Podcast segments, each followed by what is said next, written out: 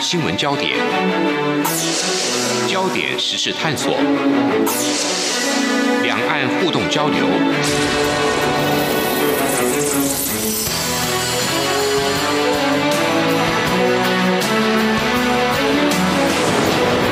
请听黄丽杰制作主持的《两岸 ING》。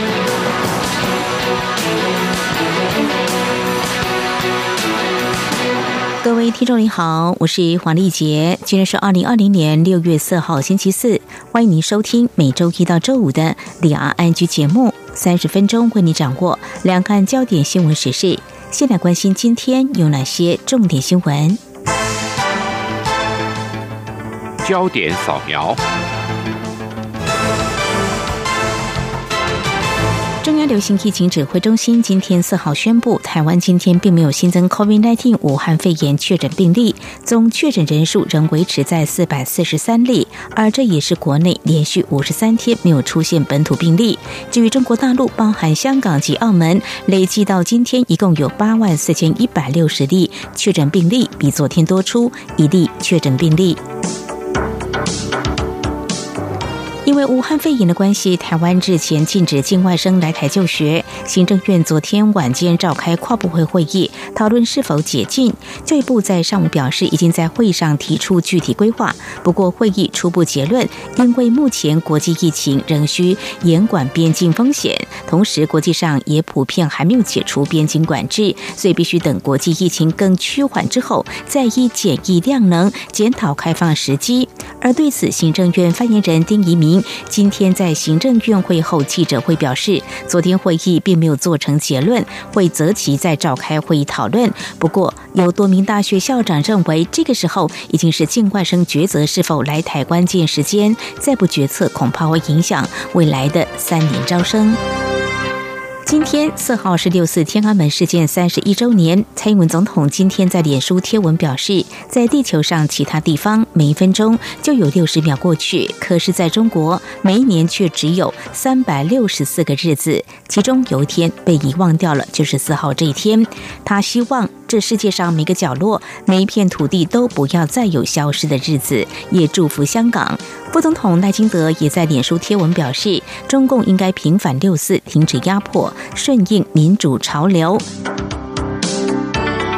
受俗称武汉肺炎的二零一九年冠状病毒疾病 COVID-19 疫情影响，香港市民支援爱国民主运动联合会今晚没有办法举行六四烛光晚会，但支联会呼吁港人及全球支持者。遍地开花，在今晚八点零九分，默哀三分钟，以烛光悼念六四死者。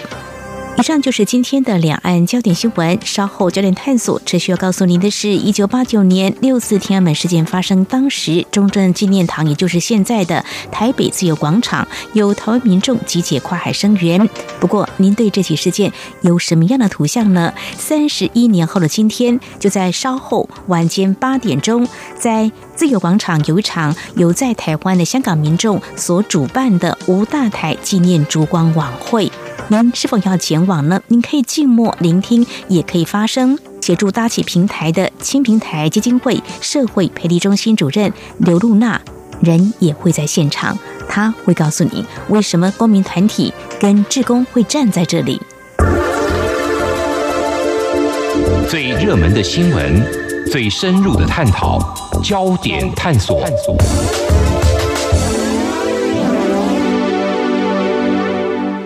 这里是中央广播电台，听众朋友现在所收听的节目是《两岸居》。一九八九年，在北京天安门广场静坐绝食、集结抗议、争取民主的民众，在六月四号遭到中共解放军以坦克车及子弹镇压，酿成死伤。那么，这起六四事件三十一年来出现公布真相、要求平反的声音不断，但至今未获官方正面回应。不过，在台湾，我们除了政府表达关切。且民间总以不同的行动来表达对六四天安门事件的关注。像在今天晚上呢，在台北自由广场就举办了一场纪念六四的晚会，民间团体会群起来发声。我们在今天特别邀请青平台基金会社会培力中心主任刘露娜来告诉我们，您为什么要前往现场？非常欢迎刘主任，你好。呃，你好。好，呃，我想这个晚会应该也会有各界人士前往现场来响应、来支持的。那您自己本身为什么会挺身来协助举办今天晚上八点在台北自由广场这场六四纪念晚会呢？呃，好，我可以先简单介绍一下这个晚会的特色。嗯，其实这个晚会的它其实是香港在过去这段时间他们所谓的五大台形式，所以其实这个是在台港人的朋友们发动的、发起的。那所以在台湾就有很多的像一些朋友、公民团体，那一些志工朋友来协助一起来把它撑起来。嗯，所以这个是一个五大台的概念，最主要是让过去香港在这过去将近三十年。他们其实都是用非常传统，在六月四号这天到维园，他们有一个固定，就是透过追悼六四的这样的一个机会，来表达对民主自由，然后包含对中国民主化的一个期许。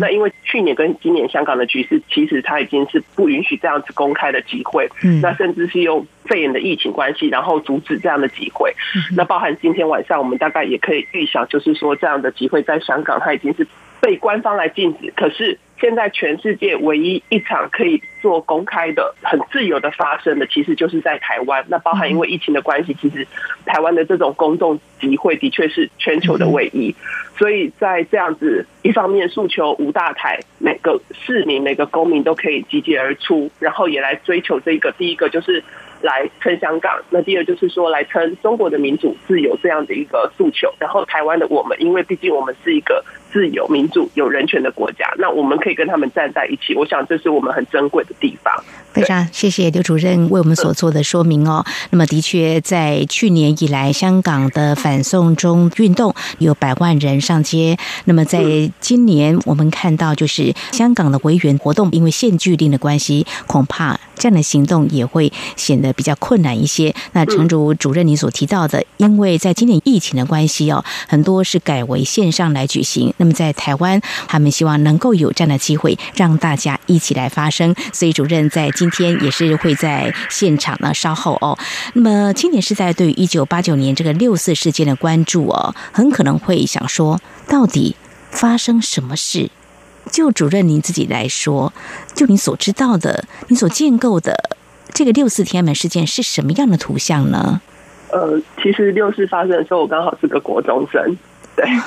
那所以其实那个时候在台湾，我们知道是说，在中国有天安门，就是我们看到坦克车，然后在对市民、对学生做驱逐，然后驱逐之后就是镇压，镇压之后就是流血屠杀。那这些画面，就一个国中生来讲，我们看到画面，然后包含台湾那个当时，当然台湾社会是一个非常紧缩的一个环境，可是这个画面的确也冲击到整个台湾，不管是政治文化。演艺圈，然后甚至教育圈，我相信那件事情，如果在你有印象看到，如果你是一般的孩子也好，或者是一般的成人，你看到那个画面，你其实是于心不忍。那你会大概知道说，原来那个诉求后面其实是有一群在中国的中国人，他们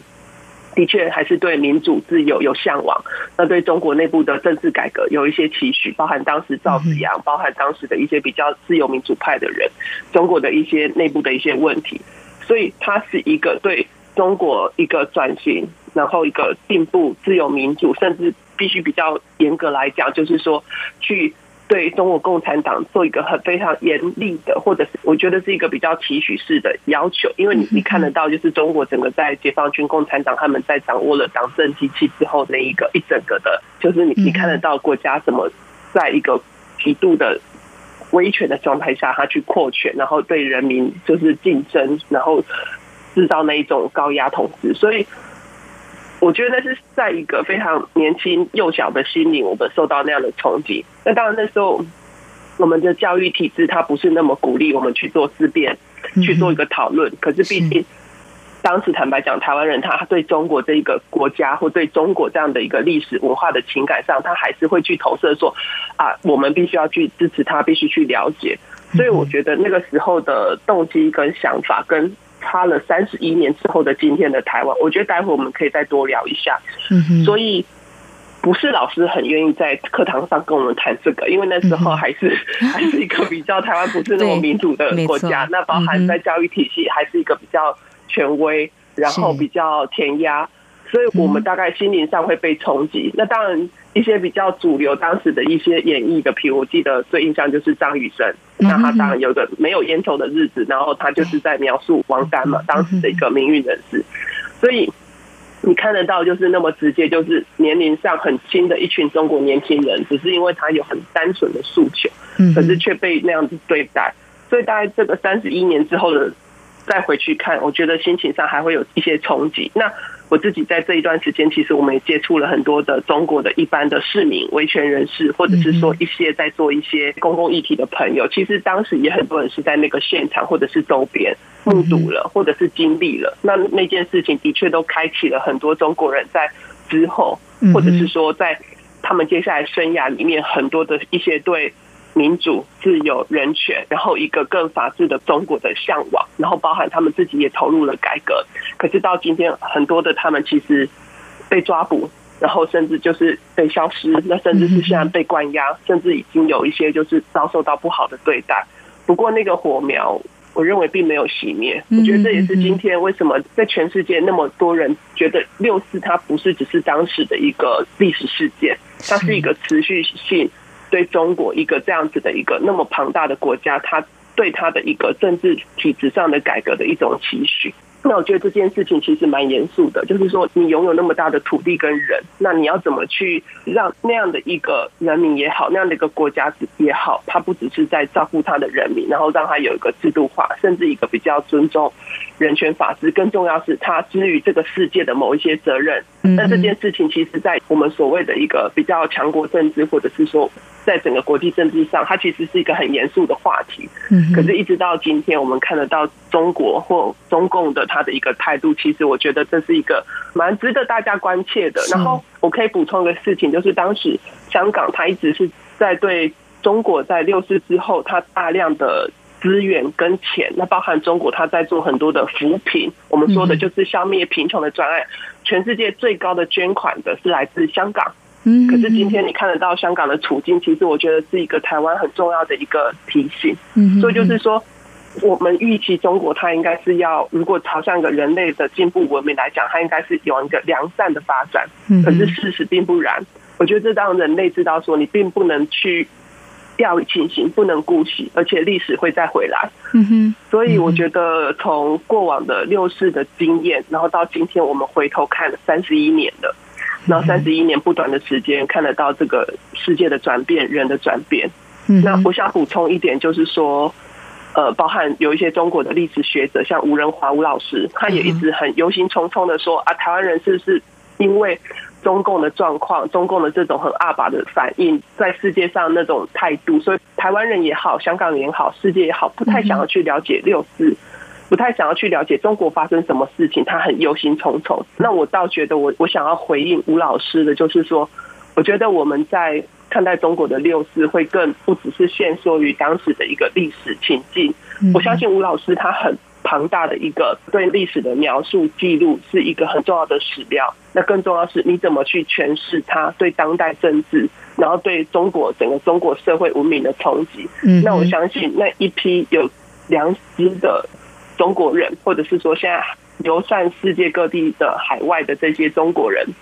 他们都富有那样的一个非常高度的一个情感跟关注。我相信他还是会持续去冲击到我们现在在看待中国的一些的理解。是，是好，非常谢谢主任您的分享。当时你知道六四事件的时候，还只是国中生的你，对啊，而且那个时候资讯还没有那么的全面啊。但是只要您关注的话，其实，在台湾是。相对中国大陆是很自由，后来透过网络，我们有很多的有关六四的报道或真相慢慢被揭露出来。那像有一部纪录片叫《写路》，哦，你可以看到说那个场景就好像是，既在香港或在台湾，我们也会出现过这个集会、集结抗议的一个画面。在那个时候的中国大陆，在北京那个地方就已经有这个民主的啊这个萌芽的种子，但是中国大陆官方在当时是用这样的。方式，呃，比较血腥镇压的方式，嗯，所以呢，为什么在三十一年过去这几十年，现在大家一直在关注中国大陆怎么样来面对这一起的事件，如何来做一些处理啊？刚才我们也有提到说，有一些民运人士，其实有些人也在台湾的，那么还有天安门母亲，他们都有发出要求平反公布真相的声音。怎么样来看中国大陆这个强国对于六四事件的处理态度？我们稍后再请主任来跟我们谈谈您的看法。今天的新闻就是明天的历史，探索两岸间的焦点时事，尽在《两岸 ING》节目。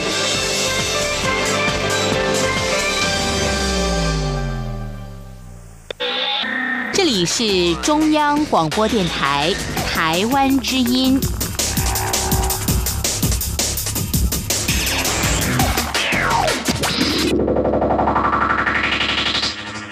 这里是中央广播电台，听众朋友继续收听的节目是《两岸居》。今天是六月四号，那么六四事件呢，至今已经三十一年了。在今天晚上，在台北的自由广场举办了一场纪念六四的晚会。那么民间团体会群起来发声。那么包括我们在今天节目特别访问金平台基金会社会培力中心主任刘露娜。那么刚才啊，也告诉我们，这次是由在台湾的啊。香港的民众所发起没有大台的这样一个纪念晚会，而刘主任也会前往现场。刚才主任已经跟我们谈到为什么会。走上这样的一个平台哦，我们再来看中国大陆的官方如何来看待这起事件或相关的反应哦。像天美母亲，他们每年都会在六四前夕都会发表公开信，就是希望能够公布这个事件真相，要求平反。台湾的六四民运人士也都有类似的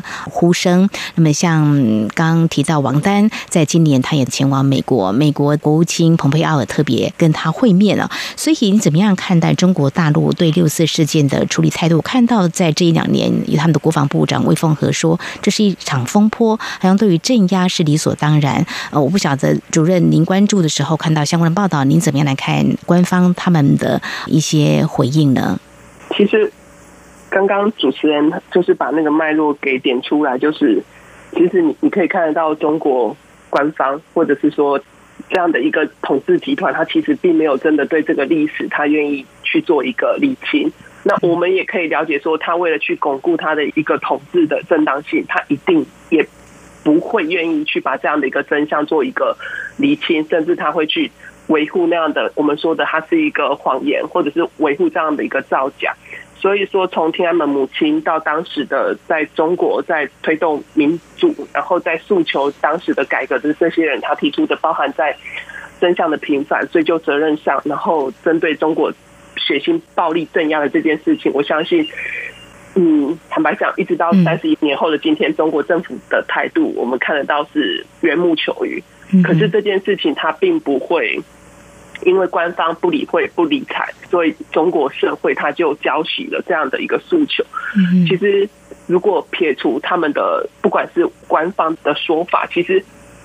在过去的三十一年，的确曾经有那么的前仆后继的一群人，他们的的确是想要去促进中国的改革，因为中国是那么的庞大，如果他的政治体制不够透明，如果他今天他的党政军。包含他的这一些拥有政治统御的这一些统治的机制的这样有权利的人，他没有办法对一个民间社会做一个比较好的回应跟引导。其实你可以相信，他只是用暴力在镇压。其实你可以想象那个社会的封闭，然后那个社会对很多资讯，他其实是不愿意去好好讨论，甚至比较可怕是我们看得到三十一年后的今天。为什么当中国它的那种非常高度的帝国主义或民族主义起来的时候，有一些我们说的这些网军小粉红，不管他是在中国国内或者是在海外，他是这么在拥护一个共产党，他的论述也好，他的暴行也好，嗯，因为这些人在那样的一个体系下，他没有办法去思辨，或者是说他没有办法去做一个抗衡。那当你没有办法挺身而出的时候，你接受的是某一种。驯化这个状况下，你可以看得到他们的扭曲。即便他们今天是在一个民主的国度，他可能需要花上十倍、二十倍的力气，他才有办法从原来从小被灌输的那个知识或者是那种历史里面，他才有办法走出来。那很多时候他是必须跟他的所谓的当初的这一些。我们说的这个中国或中共，他必须要做一个很清楚的一个切割，嗯哼，否则你对于真相去理解之后的那种痛苦，我相信他们会是很辛苦。那甚至很多人他后来也因为这些事情，他投入了去促进，希望去让中国成为一个更民主的国家。嗯哼，所以我刚刚一开始有跟主持人分享，就是说今天晚上在台湾的这个追悼六四的烛光集会。它其实是一个无大台，是一些香港人，他希望在疫情时候的状态下来发声，而台湾的公民团体觉得说好，那我们可以怎么样用个自工也好，或者是用个什么样的方式来协力来促成？那你可以看到这种动能是在一个自由民主。而且我们是选择了某一种，我们认为一个对台湾比较应该是一个长久来讲，它是一个比较良善的一个价值，在驱动这个社会的进步。嗯，所以因为我们保有这一些我们说的，不管是在政治上的透明、法治上、人权上，我觉得台湾是一个在慢慢一直在持续进步的国家。嗯，那我相信公民或者是我们说的这个公民社会，也在做对于这样的一个精神的行动的一个支持，然后甚至我们让这个东西它是有机会促成台湾。慢慢慢慢的，我相信那种比较持续性的推展，我们当然不是一次性的。我觉得一次性的东西，它很难在这个社会扎根去内化。可是你怎么去改变一个社会、一个国家人的一个素养，或者是一种质变？我相信一个比较民主，有办法去讨论，有办法去好好坐下来去对话。我们有时候可以吵架没关系，可是我们怎么去看待这个历史？所以我觉得是这些条件都是在中国没有的。对，所以我其实。因为我本身不是六字这一个历史上面的研究者，与其说我没有办法去做一个很宏观的一个对中国官方或者是这一些大论述的一个回应，可是我比较想要去跟主持人提的，就是说你看得到那个社会进步的一个质变。我觉得这件事情它是在对台湾的民主化后的台湾，以及台湾接下来我们说的回到台湾，然后包含我们怎么去连接世界。的时候，一个很重要的资产，一个很重要的一个最基本的一个基础。如果没有了这个东西，你不管是刚刚提到的防疫，我觉得我们说的这次肺炎的疫情的防疫也好，或者是这个社会的一种团结连带也好，我们那个东西就会很脆弱。可是我觉得台湾人今天他已经进步到说。我知道，我必须去做某一些程度的自我约束，我才能因为这样子，我让这个社会它保有一种可能是更安全，可能是在工位上，可能是一种安全上，我们有一个共同的对这个理想的追求。那可能有不同价值，有不同意见，可在这个时候的时刻，我们选择了什么样的一个台湾？我觉得这件事情很难在一个高压集权的统治下的国家发生，所以而。国家他就必须要动用非常高度、非常高成本的方式去镇压，他才有办法去行做一个听话的。可是他可能是私底下他根本是不鸟你的这一些做法。所以我觉得那个公民素养本身的养成，或者是一个社会慢慢的改变，我觉得台湾已经走在这个前面。只是很不幸的，我们看得到香港人，其实香港人他当然有他对于法治上的一个期待，他对自由民主的期待，可是。因为体制上，或者是在我们说的整个香港的政治环境上没有跟上，以至于他们现在是倒退的。所以我觉得这个是看在台湾人眼中那么亲、曾经那么熟悉的城市。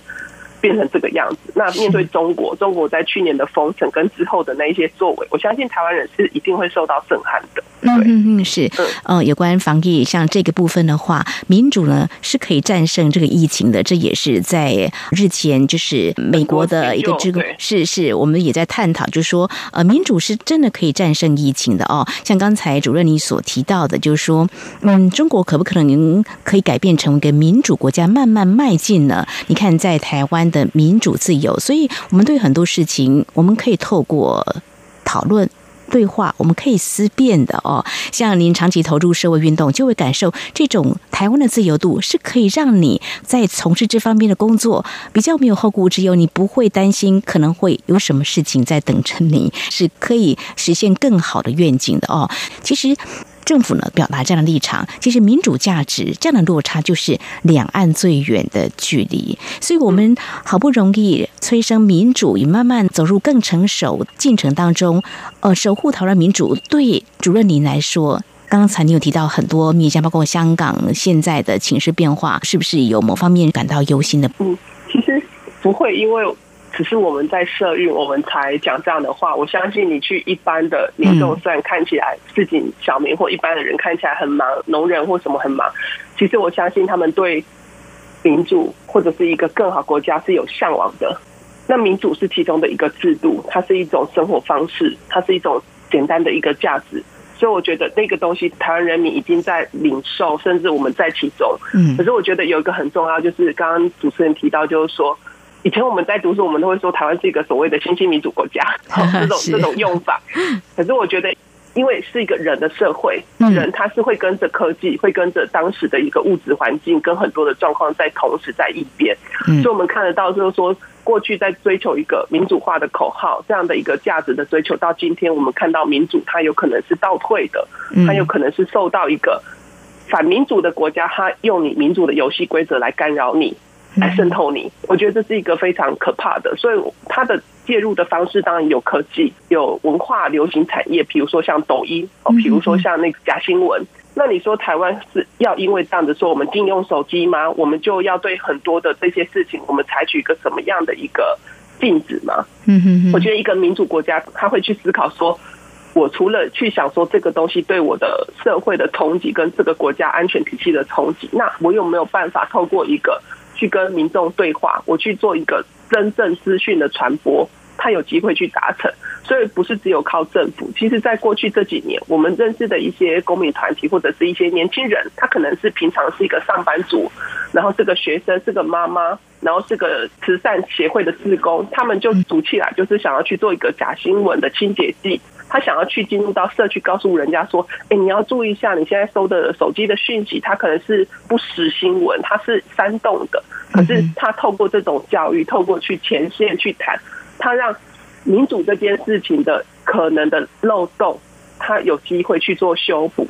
那你看得到这些行为本身都是一个希望台湾是一个朝向好的，它是一个自主的，所以他没有强迫谁。”去担任这个角色，而是当我们看到，如果因为这些假讯息，然后这些渗透，去分化了台湾，去造成的某一种对立跟冲突，我觉得是任何一个台湾人都没有办法忍受的。那那我觉得这件事情的自发性行为，它就是来自于慢慢这种民主的滋养，然后我们对很多工具的慢慢的理解跟娴熟。那也包含就是说，当有越来越多的文献跟资料，包含跨国的报告，去告诉我们说。全世界都会选举的，就是中国共产党。大家也不要笑，可是我觉得这是事实，因为它太娴熟了。比如说，透过政治现金，透过科技的干预，透过渗透，然后透过对非常多的元素的一种流行文化，或者是透过商业机制的的进入干扰科技，然后商业，我觉得那个东西已经超乎我们原来对一个对于守护民主的理解。所以我刚刚才会说，今天的民主倒退。不只是在香港，也有可能是在我们这几年很忧心的台湾，甚至我们现在看到中国的一带一路对在对欧洲国家的现在的民主的冲击，其实是非常可怕且直接的。那你更不要说当初在整个我们说的在二次战后的在民主化的这些非洲或拉美国家，它的冲击，我觉得一个最不民主的国家的中国，威权的高度集权的国家中国，却是最。乐于在很多的民主制度里面，他去抓这些漏洞，去用分化的方式造成那个社会的分解。我觉得，如果今天我们没有很严肃去看待一个社会的分解、一个国家的分解，然后里面人民他的安全可能受到一个冲击的时候，我觉得我们的民族可能是太没有做一个防卫能力的具备。所以，这也是我们很多的朋友也好，很多的公民团体、很多的研究者。